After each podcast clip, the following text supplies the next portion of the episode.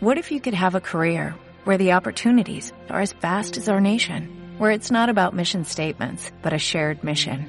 At U.S. Customs and Border Protection, we go beyond to protect more than borders, from ship to shore, air to ground, cities to local communities. CBP agents and officers are keeping people safe. Join U.S. Customs and Border Protection and go beyond for something far greater than yourself. Learn more at cbp.gov/careers. Son las 11 y 16 minutos de la mañana y vamos a conocer una iniciativa que parte de dos exalumnos del Colegio Alemán de Madrid. Eh, concretamente, estos dos exalumnos eh, han lanzado una petición de firmas para que se preserve su edificio, que está en la calle Concha Espina, el edificio del Colegio Alemán de Madrid, que no se eche abajo, como desean sus nuevos propietarios. Y además, los impulsores de esta recogida de firmas quieren que sea declarado bien de interés cultural por su valor histórico. En el lugar eh, donde aún se levanta este conjunto arquitectónico, se encuentra nuestro compañero Jesús Clemente con la unidad móvil de Onda Madrid. Jesús, buenos días. Buenos días, Isabel. Desde Concha Espina 32 estamos frente a 60 años de historia, 60 años eh, por los que han pasado miles y miles de alumnos que han recibido aquí su educación. Esto sería la vertiente más social de la problemática, pero nos dicen los dos exalumnos que comentabas, Luis y María, que no es donde quieren poner el foco, sino en el valor arquitectónico, en algo mucho más objetivo, que le guste o no a la gente el arte. El arte está ahí y hay que protegerlo. Con lo cual, si os parece, comenzamos por esta vertiente vertiente arquitectónica para ver por qué, en qué se basan estos dos exalumnos para reivindicar que esos 60 años de historia sigan en pie, porque ya vemos que, que se ha derribado parte, se ha paralizado, pero todo esto nos lo va a, expli a explicar, perdón, Luis Burret, exalumno y arquitecto. Luis, buenos días. Hola, muy buenos días. Estábamos diciendo que hay una vertiente, una dimensión social importante, que de ella hablaremos con María. Contigo queremos hablar eh, de la parte arquitectónica, porque además eres eh, no solo exalumno, sino arquitecto. ¿Por qué hay que conservar el edificio del Colegio Alemán? Sí, bueno, resulta curioso pensar que el año 2019, que celebramos el centenario de la escuela Bauhaus, en Madrid se está destruyendo uno de los edificios que mejor representa el legado de esta escuela. ¿no? Es un edificio muy importante, de gran modernidad, eh, un referente en la arquitectura escolar del siglo XX. Así lo recogen en cantidad de medios especializados, la Guía de Arquitectura del Colegio de Arquitectos de Madrid, la Fundación Docomomo. Es, fue pionero en su época también como mm, planteamiento educativo como colegio mixto, los edificios, una distribución espacial en la parcela eh, muy, muy interesante y otro aspecto que creo que no se valora lo suficiente es que es un edificio muy, muy bien construido para la época, con una calidad en la ejecución de la obra, los materiales, eh, los acabados. Es un edificio excepcional, no solo por su valor arquitectónico, sino constructivo. En otras palabras, Luis, vamos a quitarte la etiqueta de exalumno y vamos a quedarnos solo con arquitecto. Tú estás paseando por aquí, pasas por Concha Espina 32, miras a tu derecha, ves el 33% de este edificio que más o menos has eh, calculado con nosotros, que está ya derribado. ¿Y qué opinas como arquitecto? Pues siento una gran tristeza de que, de que haya parte de, del edificio original, en este caso de educación primaria, que ya se haya demolido, ¿no? Eh, no entendemos esa parte también, que es un conjunto de edificios. Eso es, hay edificios colindantes Claro, que, que- Es un todo. Vemos que sí que se han integrado parte de los edificios, pero hay otros que se han demolido. Entonces, también ocurre, esto no es solo una reivindicación profesional, sino que administrativamente vemos, si se consulta la información urbanística en el visor de la web del ayuntamiento, que la parcela se ubica en un conjunto histórico declarado bien de interés cultural que se llama eh, Los Altos del Hipódromo. Sin embargo, luego, si uno consulta el catálogo de edificios protegidos, el colegio, por desgracia, no está incluido. Tenemos constancia de que, de que ha habido voluntad, tanto profesional del colectivo, de nuestro colectivo, como eh, voluntad política, de haberlo incluido como edificio protegido. Pero como se ha quedado en, en esta especie de limbo administrativo, pues eh, ha ocurrido esto. Hemos llegado al punto de que, de que las excavadoras lo están, lo están Jesús, demoliendo. con respecto Sí. a esto que está comentando Luis, que además es arquitecto y me parece muy interesante, si bien la parcela sí está protegida, el, el edificio en sí mismo o el conjunto arquitectónico no está incluido en el catálogo de edificios protegidos del Ayuntamiento de Madrid, ¿cuáles serían los requisitos o el procedimiento para incluir a un edificio en ese catálogo de edificios protegidos? Bueno, es una tramitación muy compleja. Habría que crear un expediente y luego la última palabra la tiene siempre la Comisión de Patrimonio ¿no? y también la Comunidad de Madrid. Hay que demostrar pues, una serie de requisitos estructurales, funcionales. Es todo un proceso complejo, pero que creemos que, que el colegio tiene reúne esas condiciones. Además, justo hablabas, Luis, de que crees que podría cumplir esos requisitos porque vemos otros edificios, incluso enfrente, cruzando la, carretera, que no pertenecen a, este conjunto arquitectónico protegido y que, sin embargo, sí gozan de cierta protección.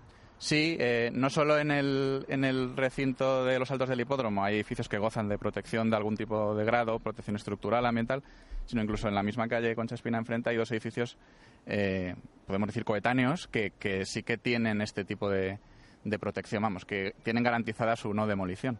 ¿Es un ejemplo esto de, que el arte de siglos anteriores se cuida un poquito más que el arte del siglo XX, el arte contemporáneo? No lo sé con claridad, pero a veces uno tiene esa sensación, ¿no? Sobre todo por ejemplos históricos, eh, por ejemplo, el gran caso de la pagoda de, de, Miguel Fisac, ¿no? Hace 20 años se demolió una auténtica obra maestra de la arquitectura contemporánea Tampoco hay que irse muy lejos. Hace solo dos años se demolió una casa del arquitecto Alejandro de la Sota, la Casa Guzmán. Fue un, episodio también muy trágico, una pérdida irreparable de nuestro patrimonio de la arquitectura contemporánea. Y por último, Luis, ahora enseguida vamos con María. Eh, hablábamos de que ha habido voluntad política. De hecho, eh, creo que hasta el final del anterior mandato no se dio luz verde al derribo de este edificio y en el nuevo mandato esta semana ha pedido la suspensión de, el, gobierno eh, actual, el gobierno de PP y, Ciudadanos ha pedido la suspensión de esa paralización porque el juez había paralizado el derribo y lo ha pedido la suspensión el PP. ¿Qué ha cambiado desde aquella junta de distrito que me comentabas? Desconocemos el recorrido exacto, ¿no? pero sí que es verdad que hemos conocido que había voluntad política. Todos los grupos expresaron unanimidad eh, en la Junta Municipal de junio de 2018, sin embargo no ha fructificado en una, en una protección real. Entonces, como efectivamente eh, el edificio no está en el catálogo de edificios protegidos, pues eh, ha sido legal la tramitación de la licencia de demolición, pero nosotros lo que queremos con nuestra petición de Change ORG es eh, que la opinión pública vea el drama que está ocurriendo, ¿no? Que no ocurra como ha ocurrido en episodios anteriores, como hemos como hemos conocido con la pagoda, con la Casa Guzmán. El mismo arquitecto mm, tuvo una demolición de un edificio suyo, el Colegio Hispano-Mexicano, hace dos años también se demolió no solo es arquitectura contemporánea, es el convento de las damas apostólicas, tantos otros edificios que por algún tipo de, de lío administrativo de repente están en un limbo y en el momento menos pensado viene una excavadora y comienza una Se lo lleva por delante. De todas formas, yo es que estoy escuchando a Luis y estoy pensando también en el grandísimo desconocimiento que tenemos los ciudadanos de esas joyas arquitectónicas que hay en nuestra ciudad y muchas veces pasamos por las calles sin levantar siquiera la cabeza y sin fijarnos y sin saber ¿no? cuál es la historia que hay detrás de esos edificios. Y además no solo esta historia arquitectónica, eh, Isabel, decíamos que también hay una dimensión social, una carga nostálgica fuerte que nos decían María y, Luis, nos dejaban claro, ahora estamos con María Torrens. María, buenos días. Hola, buenos días. Nos dejaban claro que obviamente eh, la petición, los requisitos han de ser de, de, corte artístico y arquitectónico para conseguir esa protección, pero que también hay una dimensión social aquí muy importante, María dimensión social e histórica. A ver, por aquí han pasado miles de alumnos eh, por este colegio alemán, pero es que no solamente es un complejo de edificios significativo para quienes estudiamos en sus aulas, sino para todos los madrileños. Eh, cuando se inauguró este colegio, pastaban las ovejas literalmente al lado, se veía desde el patio, lo han contado exalumnos. Entonces, este complejo de edificios marcó un antes y un después en la historia de Madrid. Lo que el colegio alemán ha visto crecer a la ciudad y la ciudad ha visto crecer al colegio Totalmente, y lo que queremos es que se conserve el patrimonio de todos. Esto no es una cosa simplemente de sensibilidad nuestra por ser exalumnos, sino que consideramos que es el patrimonio de toda la ciudad y que además, incluso en su momento, venían estudiantes de arquitectura a hacer bocetos de este complejo arquitectónico. O sea que no es una cuestión de gustos, sino que es una cuestión objetiva y pedimos que por favor se estudie para, porque todavía estamos a tiempo de rectificar. Lo estáis pidiendo a través de una petición en change.org, lo comentaba Isabel. Creo que lleváis 2.000 firmas en apenas una semana. Eh, eh, ¿Cuál es vuestro objetivo eh, con esta petición? ¿Que ¿Os habéis marcado un tope para luego acudir a, al ayuntamiento y mostrarles ese apoyo social que tenéis? ¿Hay algún...? Sí tenemos, eh, queremos alcanzar más firmas porque consideramos que una semana no es suficiente. Ahora, gracias a la decisión de la jueza de la semana pasada de suspender el derribo, tenemos más tiempo porque también hay que tener en cuenta que esto nos ha pillado en pleno verano.